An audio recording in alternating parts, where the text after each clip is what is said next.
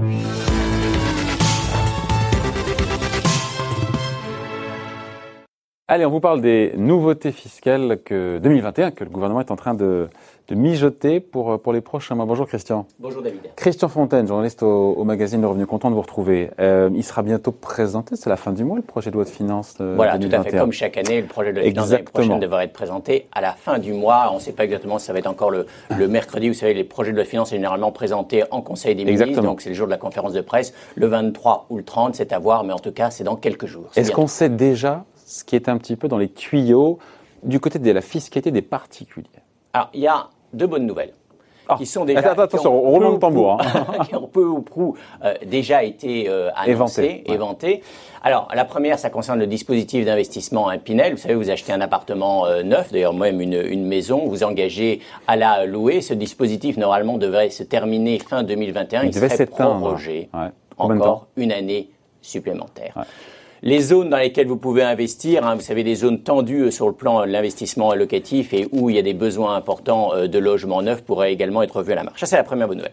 La deuxième bonne nouvelle, c'est pas exactement de la fiscalité, mais on s'en approche, c'est une prime une prime pour la rénovation énergétique. Hein. Avant, c'était un dispositif, le crédit d'impôt pour la transition énergétique. Maintenant, ça serait transformé en prime et ma prime rénove. Ma prime rénove et surtout pour tout le monde. Et c'est ça la bonne nouvelle il n'y aurait pas de conditions de ressources à préciser encore. Alors certes, je dirais les revenus les plus modestes profiteraient certainement d'une prime plus importante. Il n'empêche que tout le monde pourrait en profiter, que vous soyez simplement propriétaire de votre logement ou propriétaire d'ailleurs. Voilà. Alors ça, c'est deux, je dirais, micro-mesures. Hein. Bien sûr, le projet de loi de finances, c'est des centaines de pages. Micro-mesures, ma prime rénov, c'est 2 milliards d'euros dans le budget. Hein. Pas négligeable, et ça concerne beaucoup de gens, hein, tous ceux qui veulent changer leur, euh, pour mettre des doubles vitrages ou changer de chaudière, euh, par exemple. Alors, d'une façon plus générale, même si on s'en tient à la fiscalité euh, des, euh, des particuliers, je dirais qu'on pourrait, euh, il y, a, y, a, trois pistes possibles et trois scénarios possibles.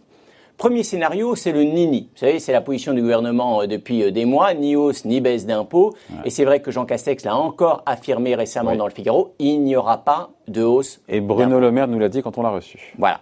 Deuxième scénario possible, entre guillemets et dit de façon un peu péjorative, c'est la bidouille. C'est-à-dire qu'on modifie à la marge telle ou telle réduction d'impôts, tel abattement, telle exonération. La bidouille. Hein. La bidouille, dans un sens parfois favorable aux contribuables, c'est vous qui le dites, dans un sens parfois favorable aux contribuables, parfois dans le sens tripatouillage. tripatouillage. tripatouillage. Disons, disons, modification à la marge avec comme objectif d'assurer davantage d'efficience à des dispositifs existants et sans doute peu ou prou bah, d'assurer bah, gratter un peu, de gratter hein. un peu et d'assurer peut-être aussi davantage de justice sociale. Voilà. Ça c'est la deuxième possibilité. On y va sans doute. Troisième option, sans aller jusqu'au grand soir fiscal, c'est la mesure phare. Bon, là, peu ou prou, je dirais que la gauche ou un certain nombre d'économistes en rêve, ça serait le, la, un retour à l'ISF, hmm. c'est peu probable, voire des mesures qui aurait également des impacts très significatifs et dont on parle peu. Donc il faut peut-être se méfier. C'est par exemple une hausse d'un ou deux points de la fiscalité sur les placements. Vous savez, aujourd'hui, vos revenus de placement, les non, intérêts... d'où ça sort? Ça sort du, chapeau. Je n'ai jamais entendu parler d'une hausse de la fiscalité ah. sur les placements. Le gouvernement, ça, ça peut toujours sortir et c'est peut-être parce que vous n'en avez pas entendu parler que ça pourrait sortir. Ceci dit, le gouvernement a quand même aussi, l'objectif du gouvernement, c'est aussi hein. d'éviter, d'éviter, vous avez raison, c'est d'éviter, je dirais, de casser la reprise. Et c'est vrai qu'une hausse de la fiscalité sur les placements, ça créerait peu ou prou un peu un effet de richesse à l'envers, et ça pourrait inciter les épargnants à épargner encore, à mettre davantage de bah côté, ce qu'ils font déjà pas mal, donc sans doute à éviter. Voilà, ça c'est un peu les scénarios. Ce qui est par contre absolument certain, sans doute, c'est que la loi de finances sera sur le plan de la fiscalité personnelle, euh, je dirais d'une nature très différente aux précédentes lois de finances. Vous vous souvenez, la première loi de finances du quinquennat 2018, c'était la mise en musique des mesures phares euh, de la campagne, donc notamment la fameuse flat tax, l'exonération de taxes d'habitation, la transformation de l'ISF en mhm. IFI. La deuxième, bah, ça a été le prélèvement à la source.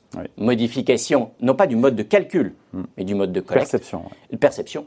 Et puis euh, l'année dernière, bah, c'était euh, suite au mouvement des Gilets jaunes, une réduction d'impôts de 5 milliards en, faveur des, contribuables les moins, les moins imposés. Donc cette année, a priori, on va vers une, une, loi de finances sans mesure phare pour euh, les, les finances mais des particuliers. Mais on ne sait jamais. Mais avec des petits euh, dispositifs, peut-être quand même, qui vont toucher notamment ceux qui ont du Madelin, ceux qui, alors dans, le désordre. Alors effectivement, dans le désordre. Alors ça, c'est déjà peu ou prou acté. Hein. C'était euh, a priori, vous avez raison, la, la, rentrée fiscale va être un petit peu sous le, le même ton que l'été. Et l'été, c'est souvent, une, une, une, période pour le gouvernement, l'occasion de faire passer des mesures, je dirais euh, très difficiles, voire des hausses d'impôts, puisque les Français regardent ailleurs. Et eh ben ça a été cette année, ça a été l'inverse. Alors vous parliez effectivement du Madelin, c'est vrai, il faut le dire, les TNS, les travailleurs non salariés, qui ont été très impactés par la crise, dont les revenus ont beaucoup baissé, ont la possibilité d'ici le 31 de débloquer, leur, de débloquer 2000 euros hors impôt. Vous avez raison. 2000 euros 2000 euros hors impôt. Et ils peuvent monter jusqu'à 8000 euros. Ils peuvent monter jusqu'à 8000 euros, mais dans ces cas-là, le delta est taxé. Donc euh, le Conseil du revenu, c'est plutôt ne débloquer que 2000 euros. Ça, c'est la première mesure, mesure positive. Et une deuxième mesure positive, également dans le troisième euh, loi de finances rectificative pour 2020, c'est la création d'un nouvel abattement. On dit qu'il n'y a, plus, qu'il a plus de niche fiscale en France, mais il y, a encore, il y en a encore une qui a été créée cet été. C'est la possibilité, si vous souhaitez aider un enfant, à financer la construction d'une maison neuve. Il y a déjà des abattements de 100 000 euros sur les donations. Il y a déjà des abattements, mais qui sont des abattements euh, globaux, généraux. Là, c'est un abattement spécifique. Si jamais on veut donc euh, aider un enfant à construire une maison. À faire construire une maison. Construire une maison, c'est pas c'est pas pour acquérir un bien existant, pour ou également pour investir pour construire une maison. Pour construire une maison, pour financer, euh, construire une maison, vous avez raison, et puis pour également investir s'il se lance dans une activité, s'il crée un business, s'il crée une PME, il y a également un abattement dans ce cas-là. Qui vient donc euh, s'ajouter aux 100 000 euros d'abattement classique. Qui vient s'ajouter aux 100 000 euros d'abattement classique. Mais conditionné à ce qu'on a dit là. Hein. Entre parents et enfants, et qui vient de s'ajouter également ce qu'on appelle l'ex-don Sarkozy, 31 euh, 865 euros, qui peut être donné euh, par chaque C'est pas mal enfant, ça. à chaque C'est pas mal, non Ce qui est, alors, Construire une maison, monter sa boîte. ce qui est bien, mais ce qui peut quand même poser un certain nombre de problèmes si vous n'êtes pas à même d'aider l'ensemble de vos enfants à, au ah. même moment ou si tous vos enfants n'ont pas euh, le même, je dirais, les mêmes besoins à un instant T. Donc, il est conseillé quand même pour les donations, et notamment si votre patrimoine est relativement restreint, et si vous voulez profiter de ce dispositif, de consulter un notaire afin d'assurer une certaine équité entre, les, les, membres de la, de la fratrie. Mais globalement, c'est plutôt une bonne nouvelle. Hein. Ouais. Dernier, dernier point, autre. Euh, dernier, dispositif fiscal. Dernier euh, point, je dirais, c'est plutôt, on est au mois de septembre. Bon, au mois de septembre, on n'est pas loin de la fin de l'année. C'est quand même le moment où les gens commencent à penser défiscalisation, commencent à penser réduction d'impôts. C'est vrai que, alors, c'est euh, cet été, d'ailleurs, il y a un dispositif, c'était le troisième, dont on n'a pas encore parlé, c'est que la fameuse réduction d'impôts IR-PME, notamment si vous versez de l'argent sur des FIP et des FCPI, ça existe encore. Ça existe encore pour, euh, pour l'impôt sur le revenu, mais pas pour, euh, pour l'IFI. Et donc là, si vous investissez dans une PME, vous savez que historiquement, il y avait une réduction d'impôt égale à 18% de versement. Et cet été, dans le courant de l'été, début août, pour enfin une bonne nouvelle début août, c'est passé à 25%. Donc pour Quand on investit dans un véhicule euh, collectif ou en direct dans une Alors PME les deux. Les deux, mon capitaine. Et c'est vrai que vous faites bien de le préciser, puisqu'en fait, il y a eu beaucoup de rapports assez critiques sur les FIP FCPI, qui sont des produits très, euh, je dirais, appréciés euh, des, des, gros contribuables qui veulent défiscaliser, mais souvent très chargés en frais. Et vous avez raison, le sous-jacent, c'est-à-dire Dans la, produits la rentabilité est un petit peu aléatoire. Voilà. Et donc, c'est, il y a, en tout cas, il n'y a aucune garantie sur le capital. Et ces FIP FCPI, ils investissent dans quoi? Ils investissent dans l'économie française, ils investissent dans des PME de vos régions, des PME de nouvelles technologies. Donc, vous pouvez aussi, et le bon plan, c'est là, c'est d'investir en direct dans une PME. Il faut connaître un patron de talent, bien sûr. Il faut avoir une PME euh, qui, euh, qui a besoin de capitaux, de capitaux propres dans votre propre entourage. Mais ça, c'est sans doute l'un des euh, bons plans. On passe de 18 à 25 On passe de 18 à 25 donc c'est plutôt positif, tout à fait. À 18 à 25 du montant de vos versements, avec des plafonds, bien sûr, en fonction du type de véhicule dans lequel vous investissez. Les plafonds sont bien supérieurs si vous investissez en direct que si vous investissez euh, via un, On peut investir euh, dans sa propre boîte En fonds euh, collectif. Alors pas, il y a des tas de conditions à remplir pour réduire vos impôts. Hein. Ou non, ou la boîte d'un cousin, d'un copain. Oui, mais il, toujours, il faut que la, la PME soit une PME au sens européen, donc alors, et remplisse telle case de durée d'existence, de montant de salariés, de chiffre d'affaires. Donc il faut regarder ça en détail. C'est complexe. Mais peut-être, il y, a une question qui revient souvent dans les auditeurs, c'est est-ce que le, le, Covid change quelque chose en matière de défiscalisation? D'ici la fin d'année, parce que d'ici la, fin, la fin d'année. Bon, ce que ça a changé, c'est qu'il y a eu les, les, les, mesures dont on vient de parler.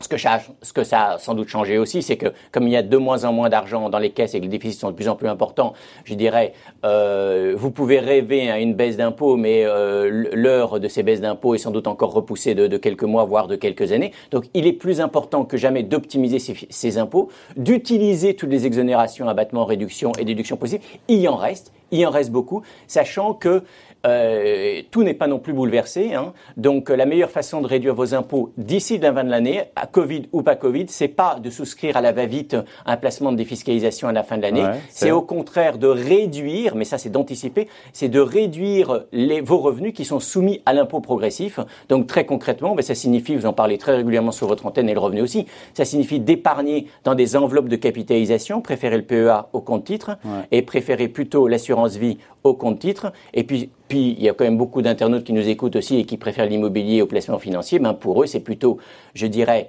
euh, d'investir euh, via d'investir dans des euh, logements qui sont loués meublés. Donc là, les revenus sont également qui sont quand même soumis à l'impôt progressif, mais vous aurez des abattements supérieurs, donc vous pouvez être gagnant. Voilà, tout ne change pas avec le Covid, mais c'est vrai que il y a eu des nouveautés cette année. Oui, qui vont dans le bon sens. Sans doute, et qui, vont comme... qui vont, il n'y a pas de révolution, mais il y a des nouveautés qui vont dans le bon sens. Des, des micro-ajustements, donc, donc qui peut être intéressant de, de, de s'y intéresser parce que vous pouvez profiter.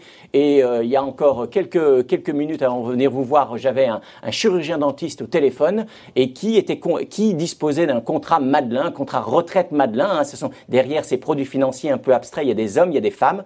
Et euh, ce monsieur s'interrogeait sur l'opportunité, effectivement, de retirer 2000 euh, euros hors impôt, mais pas hors prélèvements sociaux d'ici la fin de l'année. Et on lui a conseillé d'y aller. Voilà, c'est toujours bon à prendre. 2000 euros. 2000 et pas plus.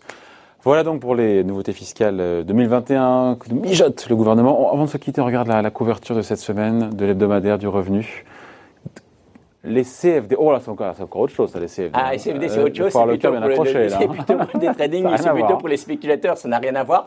Et puis euh, bien sûr, ben, vous voyez, on parlait euh, profiter euh, des atouts du plan d'épargne retraite, c'est avec le nouveau PER, ben, c'est un bon dispositif pour, pour réduire vos impôts. Si vous êtes toujours taxé à minima à 30%. Euh, un Tesla, bien sûr aussi, une, une valeur, la, la tech américaine, hein, au plus haut, avec des progressions euh, spectaculaires. Et sans doute, autant il y a un débat euh, pour bulle ou pas bulle sur les valeurs américaines, sur les valeurs techno. C'est vrai que Tesla, c'est cher. Voilà, donc de ah. mémoire, on est plutôt...